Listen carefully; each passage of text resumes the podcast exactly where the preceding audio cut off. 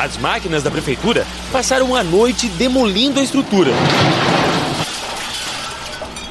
Agora há pouco, a justiça deu uma liminar para a Lanza. O prefeito Marcelo Crivella tenta novamente retomar o controle da via. A Lanza conseguiu agora há pouco na justiça uma decisão que proíbe a prefeitura de cancelar a concessão Câmara Municipal do Rio acabou de aprovar um projeto que autoriza a prefeitura a tomar posse da linha amarela. Os vereadores aprovaram emendas que criam uma calção, um seguro. Essa foi uma estratégia para reverter a decisão da justiça. A linha amarela está no centro da disputa. Prefeitura versus concessionária. Vereadores pegaram uma carona no embate que mexe com o bolso dos motoristas e, portanto, é um assunto muito popular. Eu sou Edmilson Ávila e este é o podcast que desenrola o Rio para você.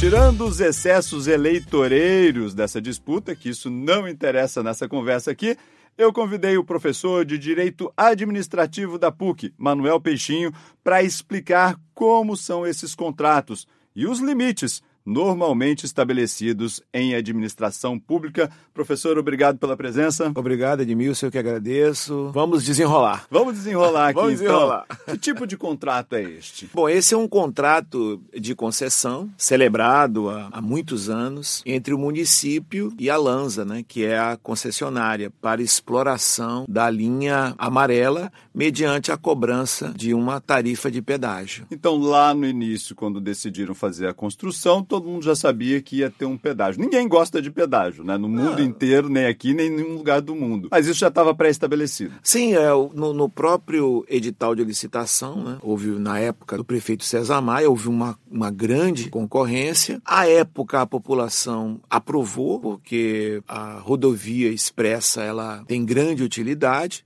mas com o tempo, é claro, ah, sempre surgem reclamações quanto ao valor do pedágio. Ninguém gosta de pagar pedágio, é claro. Principalmente né, de um bairro ao outro, é um é, pedágio que é considerado é, caro, né? Pois é, e dentro da cidade também tem esse problema. Mas uma realidade é que naquela época e hoje a ausência de recursos públicos para administrar uma rodovia como essa. Por exemplo, ali nós temos guinchos, nós temos ambulância, qualquer problema que haja, acidente que haja, a Lanza é obrigada a indenizar indenizar. Então, é uma segurança, digamos assim, para o motorista, aquele que faz esse trajeto diariamente. Mas esses contratos podem ser revistos? Esses contratos, a lei é, estabelece algumas formas de revisão. A, a mais importante é a revisão consensual. As partes podem chegar a uma conclusão, por exemplo, sobre o preço do pedágio, se é caro ou não, se é viável ou não. É o tal do equilíbrio financeiro? É, havendo desequilíbrio, as partes podem consensualmente sentar e determinar mudanças. O problema é quando há conflitos. Então, quando há conflitos, quando a concessionária, por exemplo, entende que o valor é justo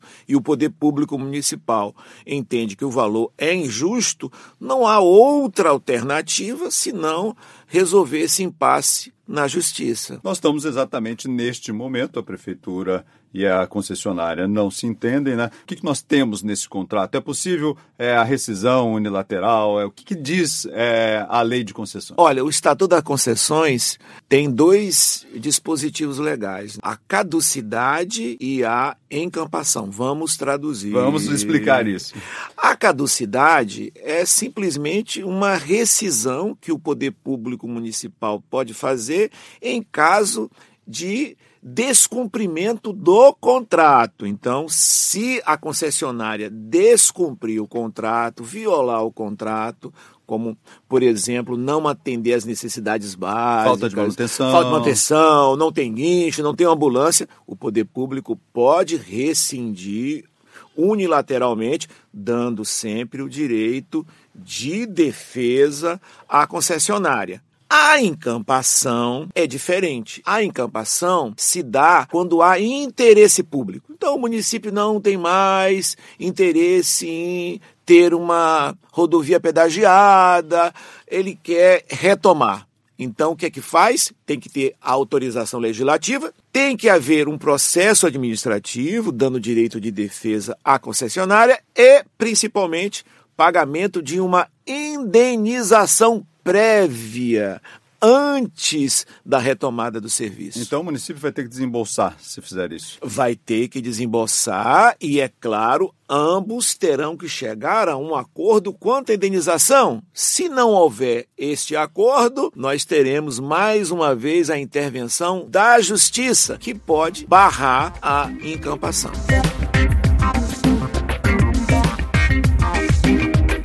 Chegaram a falar de dar bens da prefeitura, que a prefeitura tem prédios e tudo mais, porque neste momento a prefeitura passa por uma crise, reconhece isso que tem uma crise financeira. É possível dar bens ou tem que ser em dinheiro? Não, a indenização é em dinheiro, a não ser que a concessionária aceite, o que eu duvido muito, porque quando há a celebração de um contrato com os aditivos, a concessionária faz investimentos, então ela tem uma planilha de investimentos.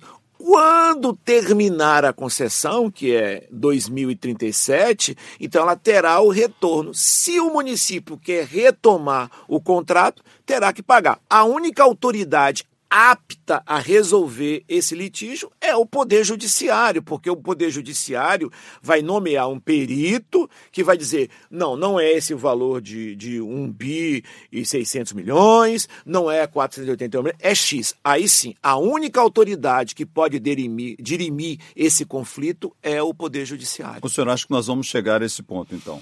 Eu acho que tudo se encaminha para isso, porque eu não vejo como a prefeitura resolver encampar pagando indenização prévia e em dinheiro, se a própria prefeitura já alegou que tem um valor a receber de um bi 600 milhões. Eu acho que isso seria uma contradição tremenda. Eu acho que a melhor solução seria a prefeitura sentar com a concessionária de forma racional, até com a mediação da Câmara de Vereadores e fazer um acordo.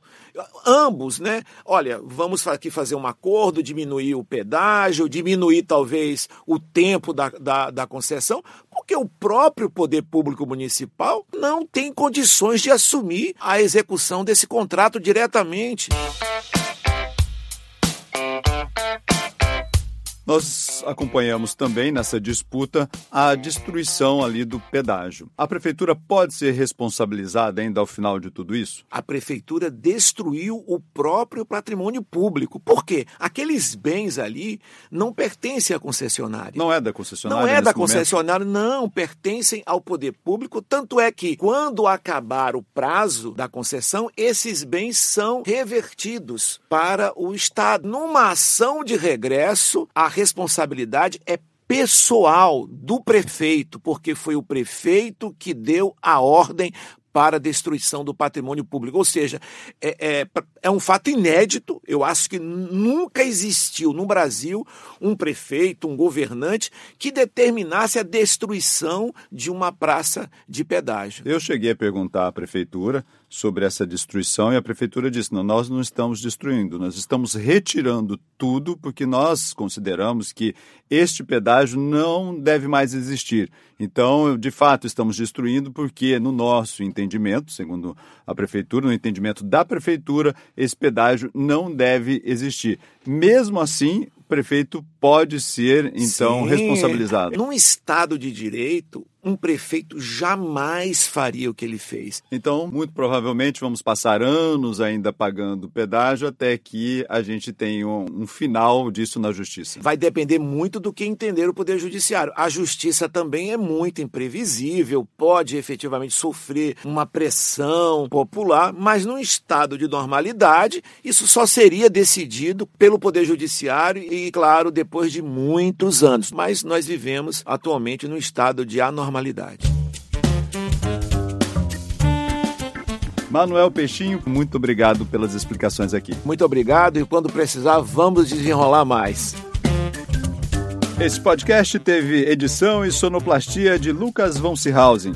A gravação do áudio é de Léo Viô e eu, Edmilson Ávila, toda semana desenrola um assunto aqui para você. Até o próximo.